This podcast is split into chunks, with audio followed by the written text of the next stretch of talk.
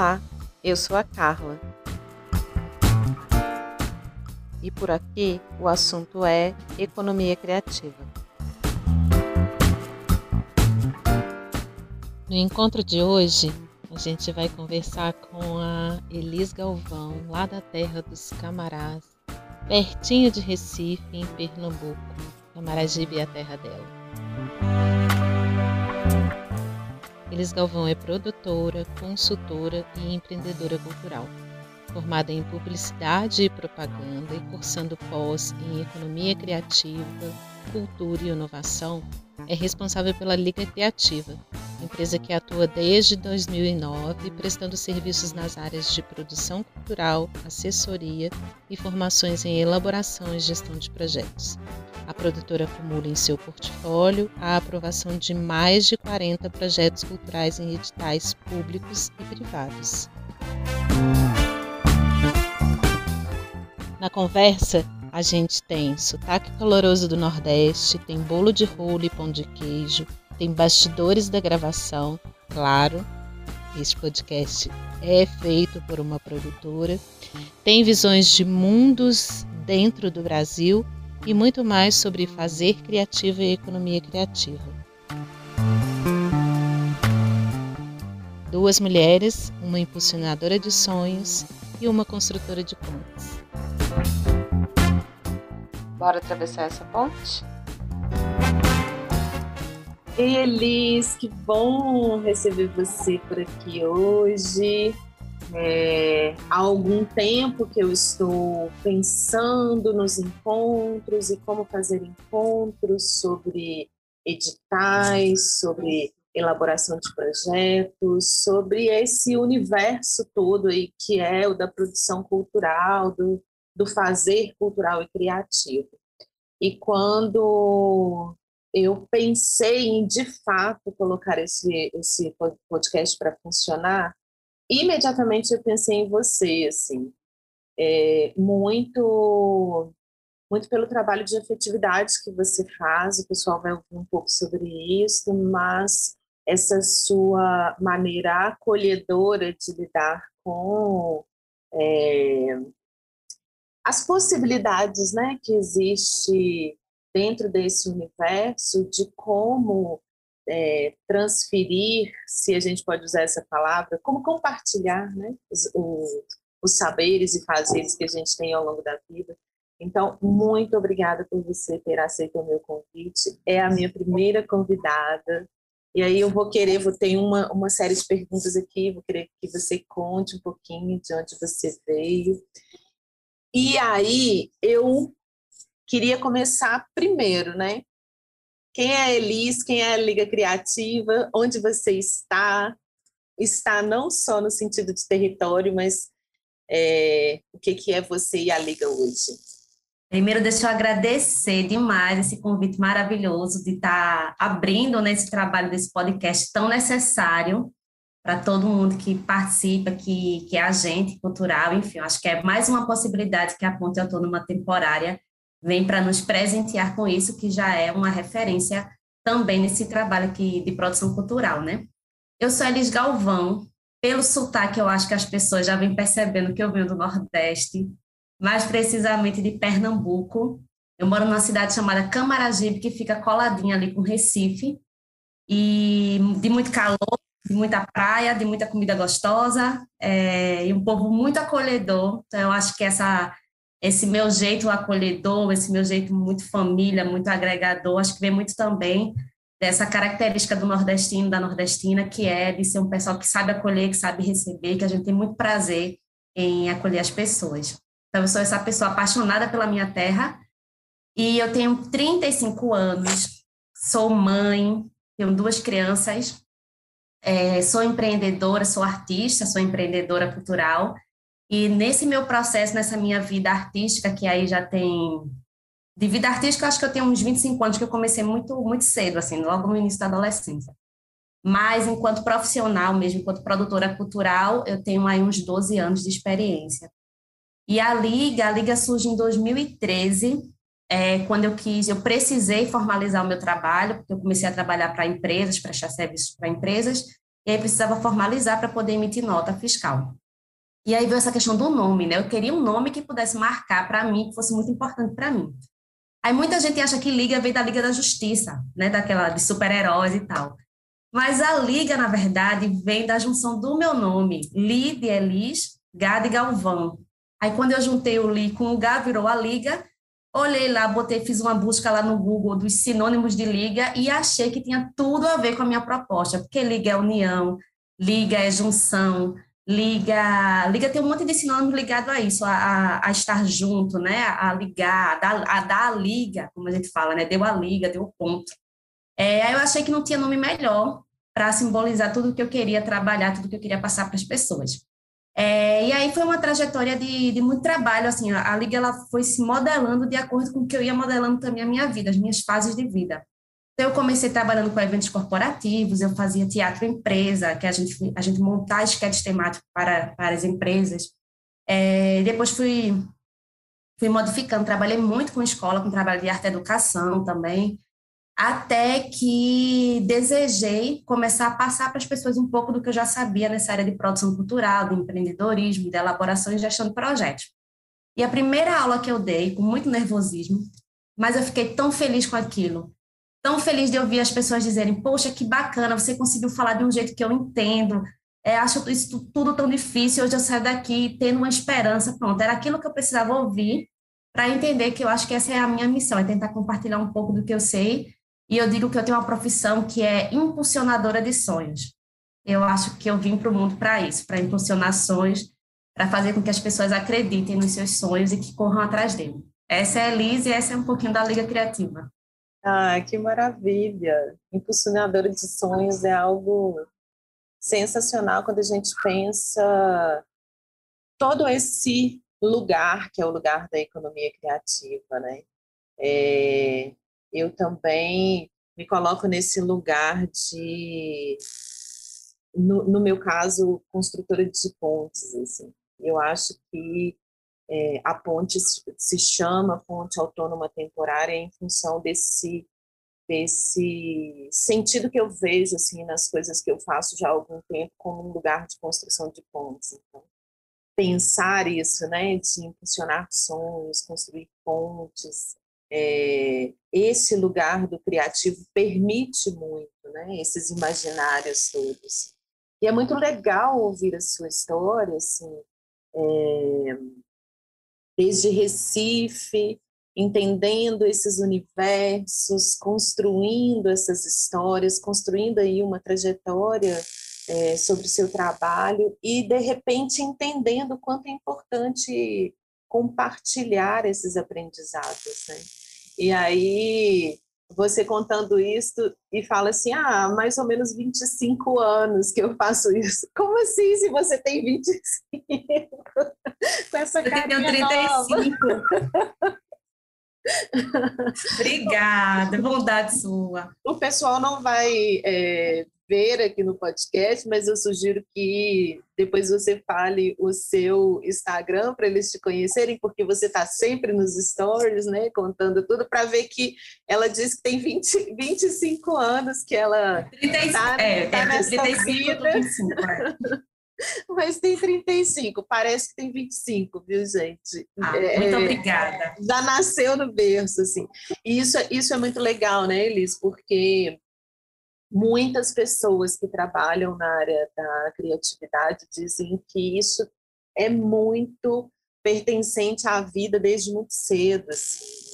Então é muito legal te ouvir.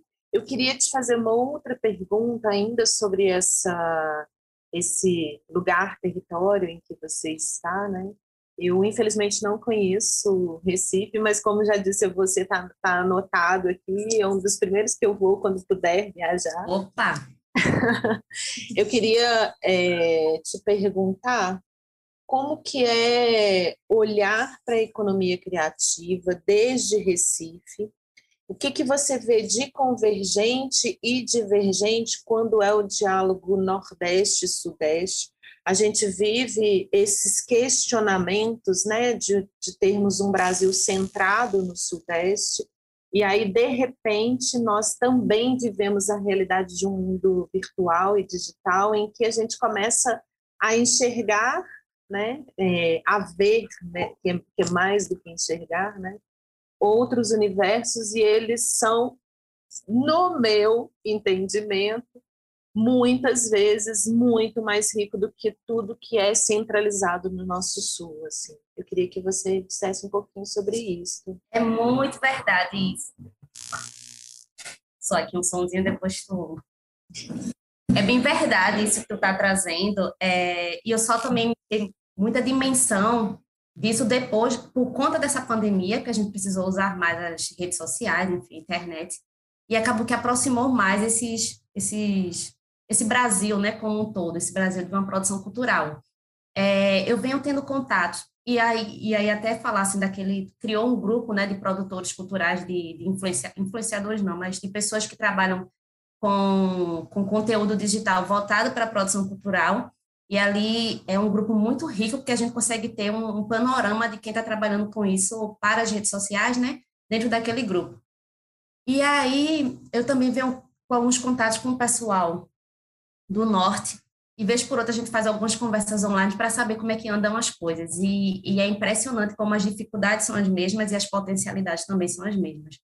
A gente sempre aqui no Nordeste a gente tem uma visão de que quem está no, no, Sudeste é o pessoal mais avançado, é quem tem mais acesso às coisas. É, e pode até ser em certas partes, mas é, a gente percebe que a base mesmo, quem faz a cultura, sabe, o, o artista de rua, o artista de grupo, as dificuldades são muito semelhantes aqui e lá. A gente ainda tem muita dificuldade de acesso aos editais, de acesso ao fomento, acesso às leis de incentivo. É, e isso é, é uma realidade do Brasil como um todo. E também é um Brasil muito unido, assim, eu estou com uma turma de mentoria agora em elaboração de projetos, e eu tive o prazer de, dentro da mentoria, dar como bônus aos alunos alguns encontros com especialistas da área de produção cultural. Eu estou trazendo é, Manu Guimarães, que é da CRIMAS, que é de Belo Horizonte, para falar um pouquinho sobre a experiência dela. Estou trazendo a Aline, Aline Vieira, que é lá do Belém do Pará, para também trazer um pouco dessa experiência do Norte para conversar com o pessoal. E Andresa Nóbrega, que é uma outra produtora cultural que é de Pernambuco. Eu quis trazer esse recorte, um pouquinho de cada cantinho do Brasil, para a gente também sentir como é que está esse Brasil produzindo cultura, né? É, porque essa tua pergunta foi muito dos meus questionamentos quando eu comecei a me dar, me dar conta de todo esse Brasil aqui. É, porque a Liga, o público potencial dela ainda é em Pernambuco, mas hoje eu já tenho muita gente fora de Pernambuco, inclusive alunos da mentoria que são de fora aqui de Pernambuco, que são de outros estados. E aí a gente percebe que realmente as dificuldades são as mesmas e as potencialidades também são muito semelhantes. E Liz, toda vez que eu vou falar seu nome, eu penso te chamar de Liz. É uma intimidade absurda, né?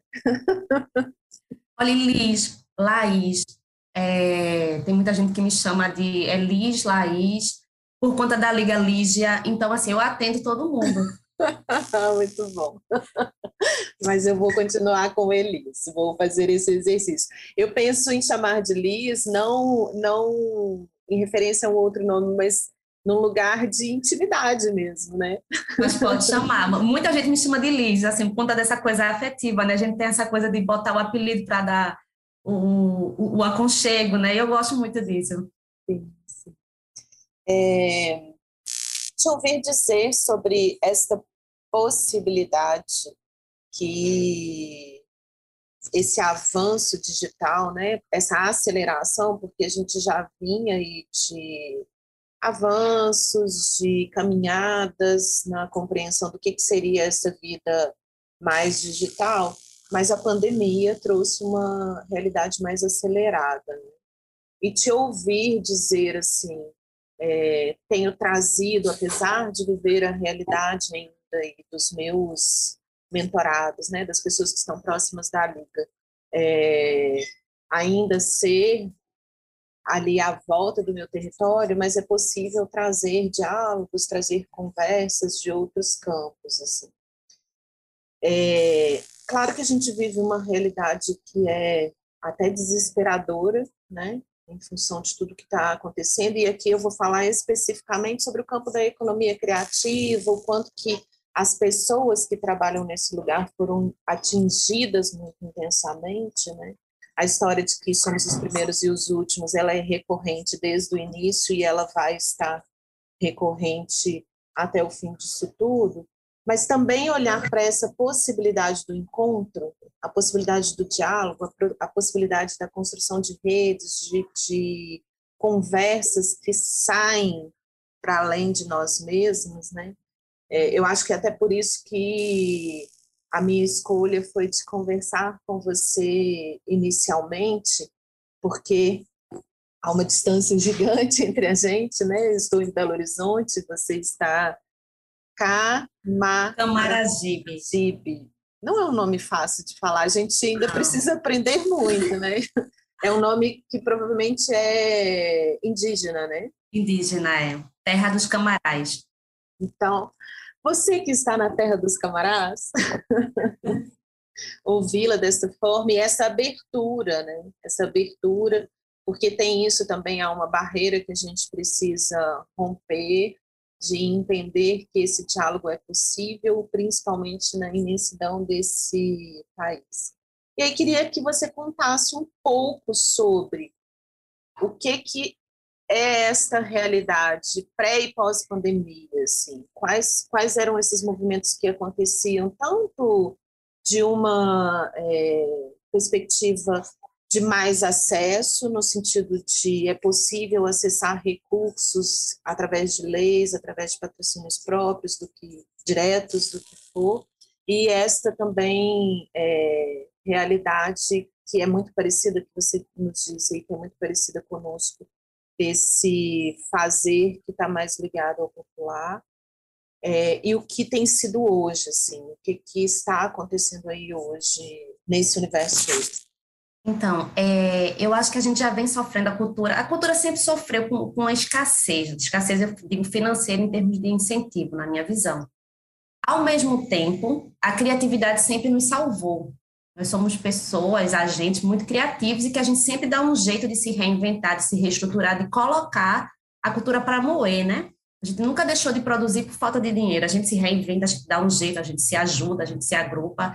Eu venho de teatro de grupo, minha base é em teatro, e eu sou da época de fazer pedágio na rua, de fazer é, aquele livro de ouro para a pessoa fazer doação. Então, a gente sempre inventou formas de estar tá colocando a nossa arte para a sociedade.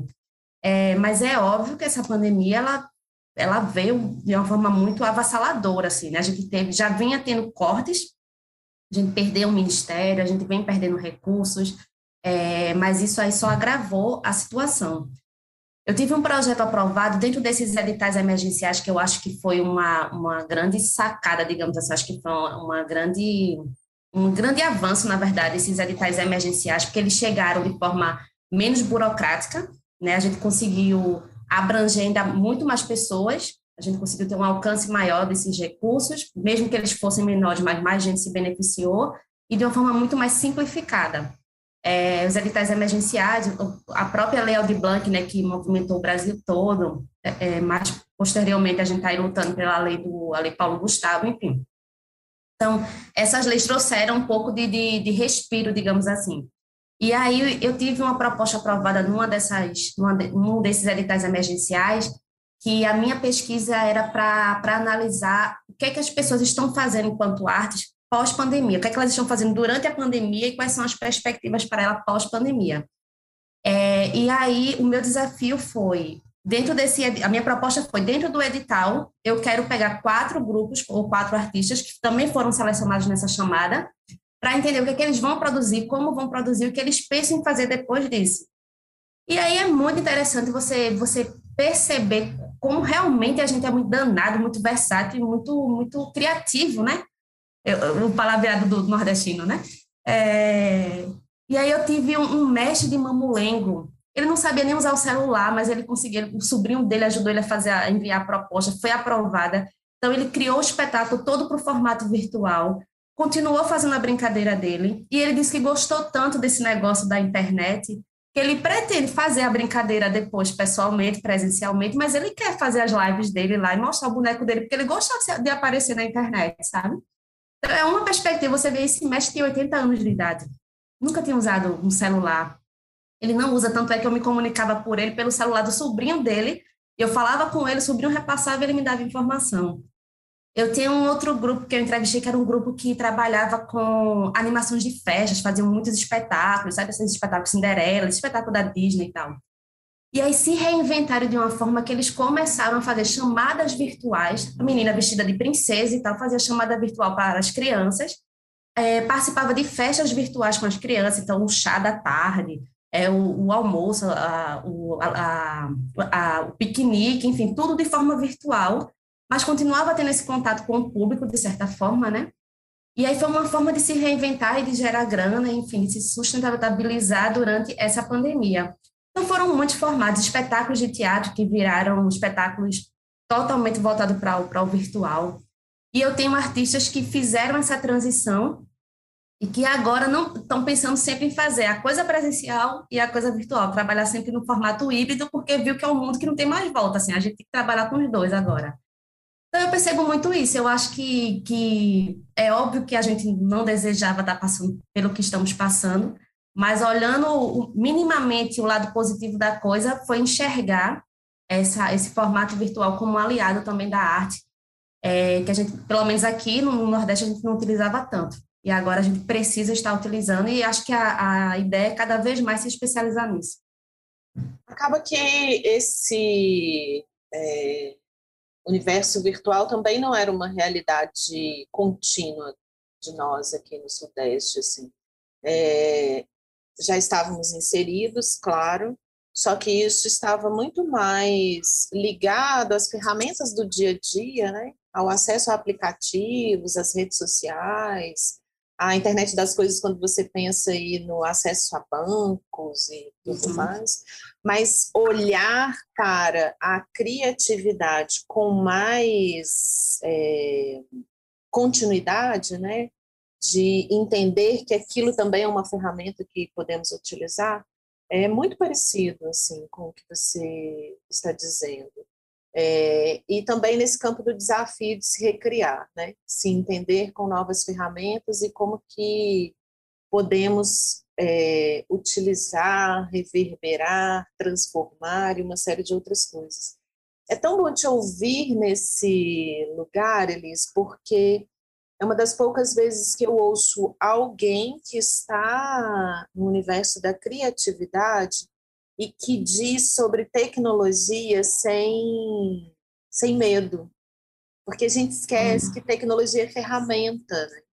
que ela está para o nosso uso, né? ela não está no contrário das coisas.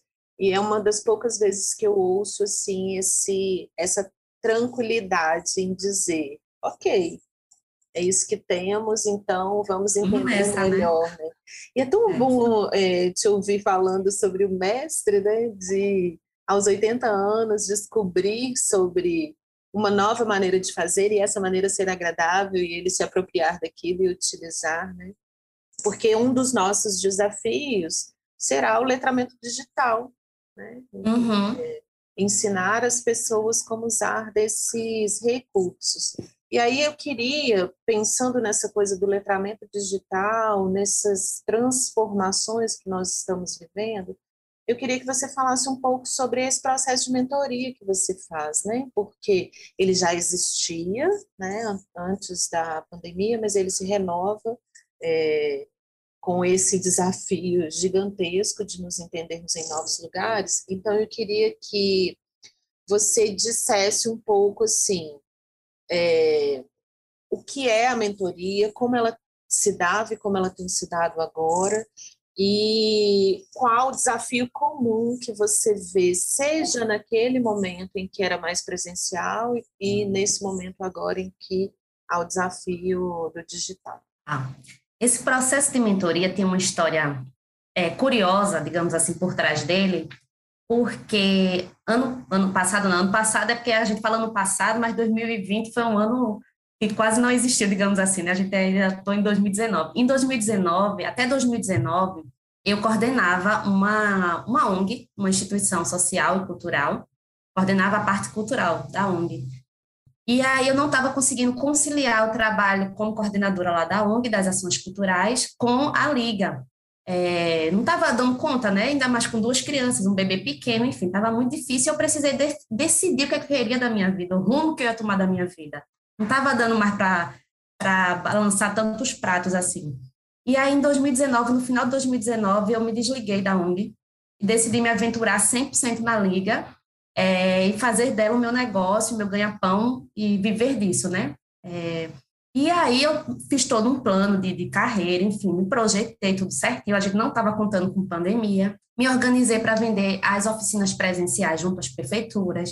Saí em campo, sabe? Caí em campo mesmo, articulei reuniões e tal.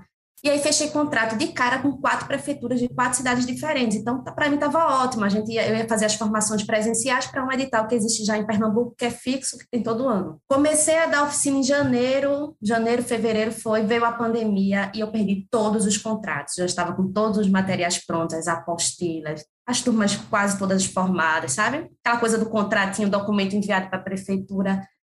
Mulher de Deus, eu botei a mão na cabeça, eu digo, e agora? Que é que eu faço da minha vida? Né? Que, que aventura foi? Onde é que eu me meti, meu Deus do céu? Perdi o meu salário que eu ganhava, pouquinho, mas ganhava ali todo mês. E essa pandemia veio agora para me jogar um balde de água fria nos meus sonhos. Respirei, que a gente tem isso, né? A gente né? Vem o balde de água fria, a gente se molha todo e ali depois se balança assim que nem cachorro, tal, não sei o que, que nem galinha, sassarica um pouquinho e vai-se embora. E aí eu disse, tá bom, o que, é que eu posso fazer diante disso? O que é que eu vou fazer? Vamos para o virtual, né? A gente estava começando ainda com essa coisa de, de trabalhar com a internet de, de, forma mais efetiva. A gente não, não, imaginava que a gente ia passar tanto tempo assim, né? Dentro dessa, das redes e tal. E aí joguei o que seria presencial, joguei para o virtual. Então eu tive que me readequar de uma forma muito rápida. Eu tive que entender como fazer as reuniões, que a gente participava, mas era uma coisa muito esporádica. Então, como é que monta a turma, como é que abre a inscrição, que ferramenta usa, qual é a plataforma enfim, e fui experimentando isso. E aí comecei a dar algumas formações a um grupo pequeno, abri a primeira turma de mentoria e a coisa foi dando certo. A partir daí comecei a abrir a agenda para consultorias, é, para editais diversos. E aí eu vi que começou a vir uma demanda para além de Pernambuco. Eu fiz, opa, isso aqui tem mercado. E aí comecei a investir mais na questão da, das redes sociais, enfim. Ampliei a questão da mentoria, ela ficou uma mentoria mais arrojada, digamos assim, é, e as consultorias também. Então, hoje eu trabalho com consultorias e com mentorias online. A mentoria é um processo de, um, de uma duração maior. Eu tenho uma mentoria em grupo. É uma mentoria, hoje eu estou trabalhando com 18 pessoas, então a gente faz todas as etapas da elaboração até a prestação de contas, elaboração, gestão e prestação de contas de projetos. E tem as mentorias individuais, onde eu acompanho a pessoa também na elaboração do projeto dela até o envio para o edital que ela desejar.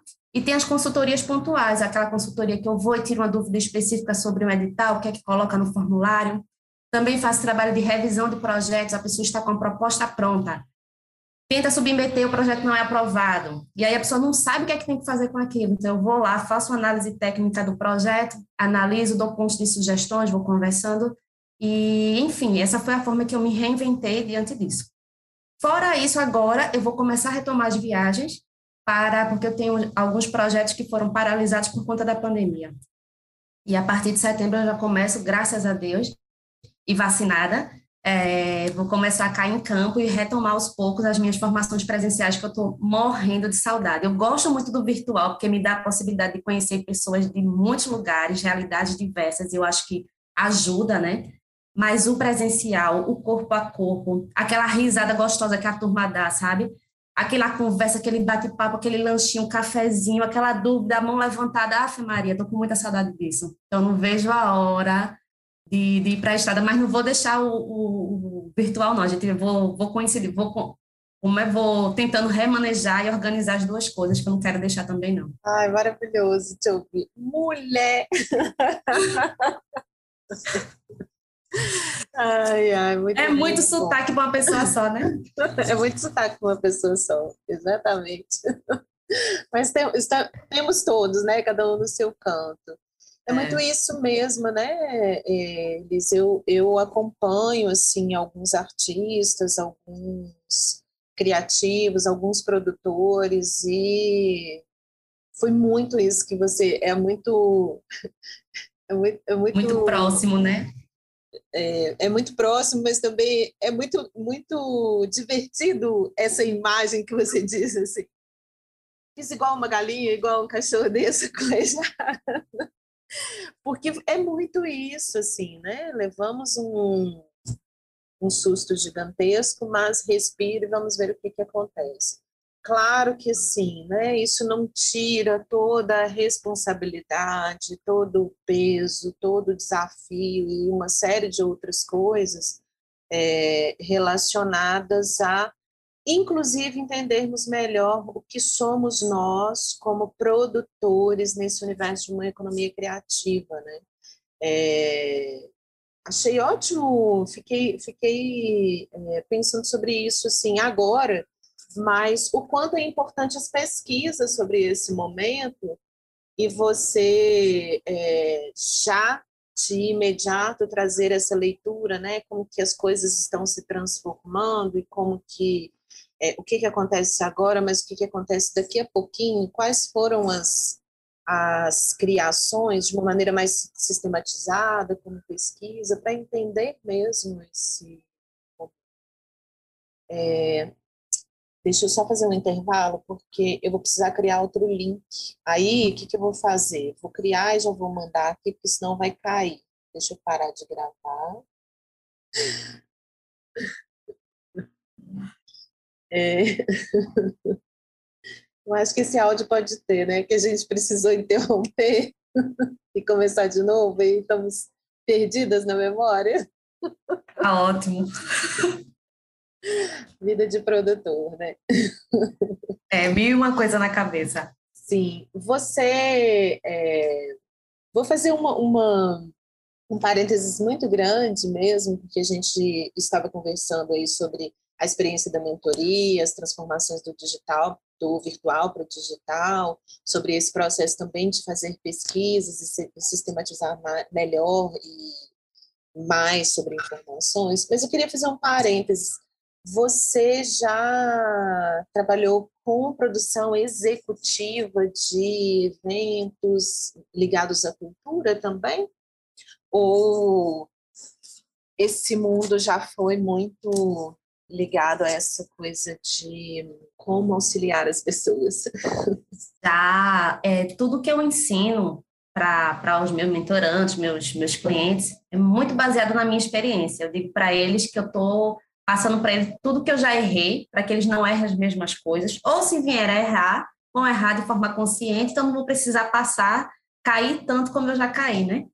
É, eu já fiz muitos cursos, eu sou formada em publicidade, estou concluindo uma pós agora em economia criativa e, e, gestão também de projetos, fora os cursos assim de Ministério da Cultura, com a Fundação Getúlio Vargas, Ministério da Cultura, com o Senac, cursos é, esporádicos também. Enfim, eu sempre, eu sempre gostei muito de estudar e essa área é uma área que eu tenho muito, muito interesse. Eu nunca parei de estudar sobre isso. É, mas muito, muito do que eu falo para as pessoas é baseado na prática de produção. É, meu primeiro projeto aprovado, ele já foi um projeto de um prêmio da Funarte, em 2009.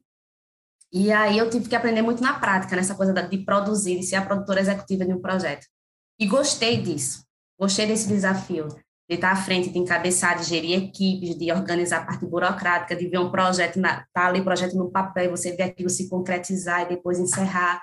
Eu digo que projetos é igual a vestibular, são duas alegrias. É uma quando aprova e a outra quando entrega a prestação de contas e recebe o atestado dizendo, olha, finalizou. E no meio disso tudo, aí vem a, é uma montanha-russa de emoções. Tem hora que você está super feliz, tem hora que você se desespera, tem hora que a coisa dá muito certo, tem hora que vem os percalços. É, mas eu acho que a vida da gente é assim, com um projeto não poderia ser diferente, né? Então, eu tenho muita experiência nessa área de produção também, e gosto muito de passar também as verdades da produção, porque nem tudo são flores, nem tudo, nenhum projeto ele começa e termina de forma sempre muito bonita, sempre muito colorida, sempre muito feliz. Existem sim os percalços, existem sim as dificuldades, e a gente aprende muito com isso também. Que ótimo. Parceiras no, nesse fazer aí também. Eu comecei com produção cultural em 2004 e desde então estamos Não parou mais. hoje, hoje tenho tentado voltar mais para a programação cultural, né, pensando mais a programação cultural do que a produção em si. porque a idade vai chegando e a gente vai ficando cansado do corre que é a produção. É. Mas eu acho que é, eu quis trazer essa pergunta, Elis, porque é, é importante a gente, quem, quem, está em busca das mentorias, né, quem está interessado nesses estudos, entender com quem tá, está conversando, né? E eu sempre observo que é, normalmente quem estava em outro momento fazendo esta prática do compartilhar saberes, né, do ensino, não eram pessoas que tinham vivido a prática da profissão. Com a pandemia, as pessoas que são produtoras, né, produtoras culturais, produtoras executivas, estão rompendo essa barreira e também estão é, compreendendo que é possível para elas é, compartilhar esses saberes, né? E eu acho isso muito importante, porque nós que trabalhamos com produção cultural, de uma maneira geral, a gente está sempre nos bastidores, fazendo a coisa acontecer, executando, e essa referência acaba não fazendo muito parte da, do imaginário das pessoas, da compreensão de que, do que é preciso para fazer aquele espetáculo acontecer, né? E pensando em economia criativa, pensando toda essa cadeia produtiva, né? Isso surgiu com muita força por causa da pandemia. É, nos colocar num lugar que é nosso no sentido de que há um fazer, há um gerar, há um girar uma economia, há um, um girar, um fazer que somos peças essenciais, né? Então, eu quis trazer muito essa pergunta para que é, esteja muito objetivo naqueles que estão em busca de mentorias, que se por um acaso você se deparar com alguém que já foi produtor cultural ou ainda é produtor cultural e está disposto a compartilhar esse aprendizado, aproveite muito. É. Porque tem estudo é prática.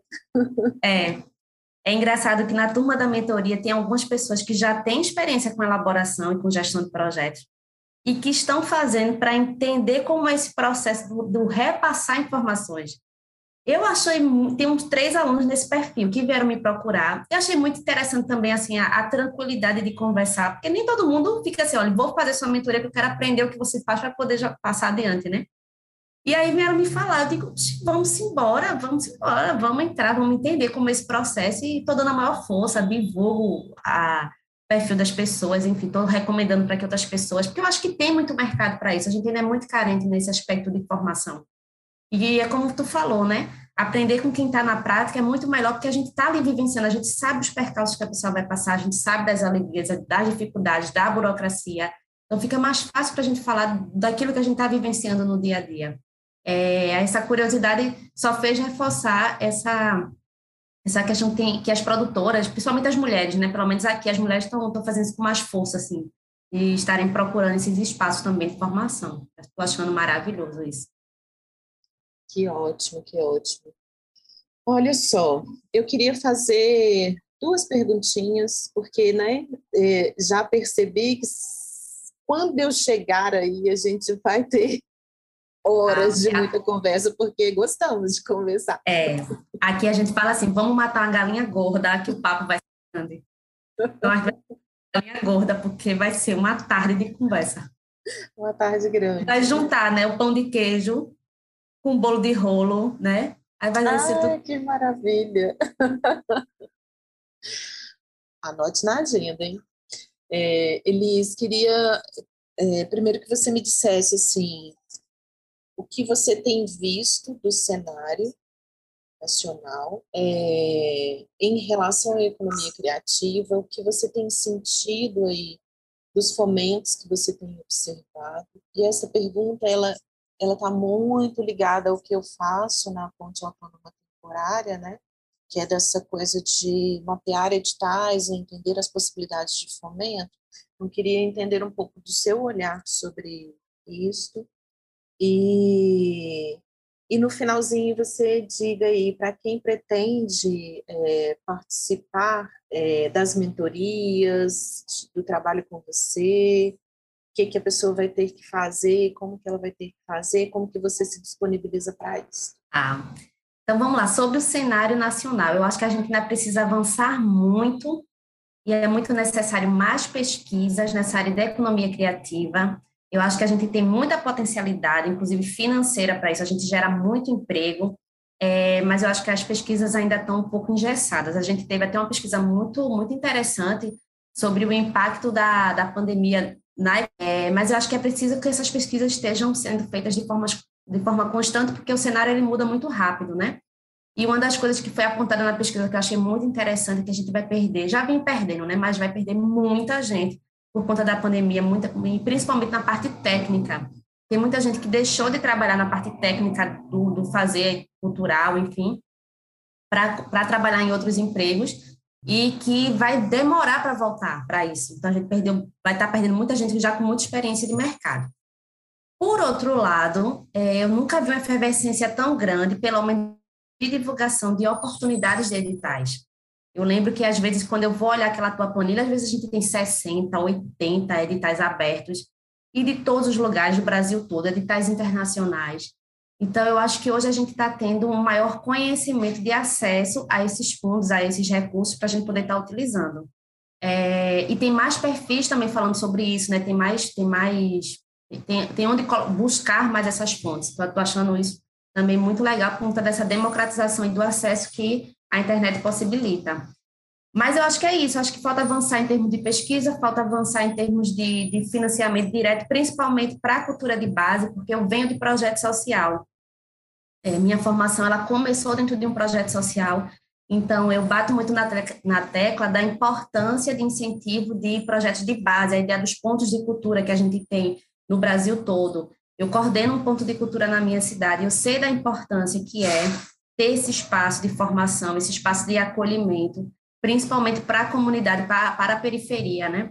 E tem pontos de culturas em áreas rurais, é, ribeirinhas, em, em comunidades indígenas, comunidades quilombolas. Então, isso faz com que a cultura pulse, com que a economia da cultura gire também no país, e é preciso fortalecer esses espaços. Eu acho que o início seria isso, fortalecendo esses pontos de cultura, a gente já teria um grande avanço e pesquisar mais e ver novas formas de estar se reinventando, de novas formas também de estar acessando esses fundos e criando, é, acho que criando pontes, como tu fala, né? É a criação das pontes mesmo. A gente precisa estar realmente cada vez mais conectados em todos os sentidos.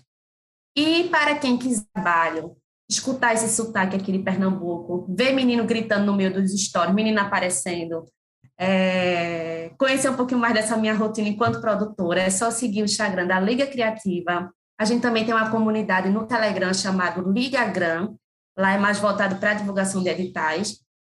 O Instagram, eu estou sempre gerando conteúdos nessa área de produção cultural, elaboração e gestão de projetos, empreendedorismo. E sempre que dá, eu sempre abro turmas de mentoria uma vez ao ano, tenho turma de mentoria aberta em grupo, e eu consultorias, eu sempre vou divulgando quando estou com a agenda aberta. Então, se você aí tem um grande desejo de aprender a elaborar um projeto, se você já tem um edital em vista, só entra lá, me chama, tem lá o link lá, pode chamar pelo Instagram da Liga ou pelo WhatsApp da Liga. No Instagram você pega todos esses dados. Ou também no nosso site, www.ligacriativa.com.br. Lá no site tem uma aba muito legal que eu vou aproveitar o espaço aqui para divulgar, chamada Conexão.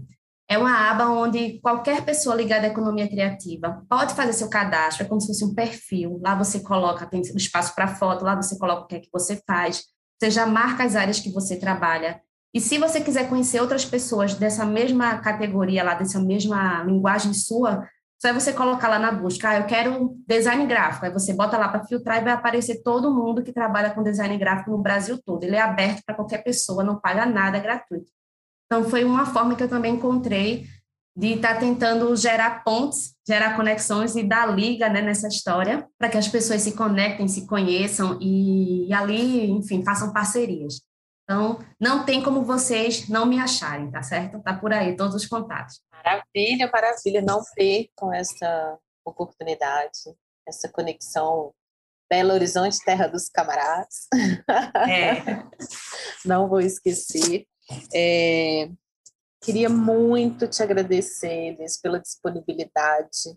Foi Imagina. bem é complexo conciliar essas agendas, mas muito bom te ouvir, muito bom ver outros olhares, né? E, e, perceber que a gente dialoga muito conjuntamente, mas também a gente está aí nos nossos universos e produzindo coisas a partir dos nossos territórios, dos nossos olhares. Muito obrigada por isso, muito mesmo.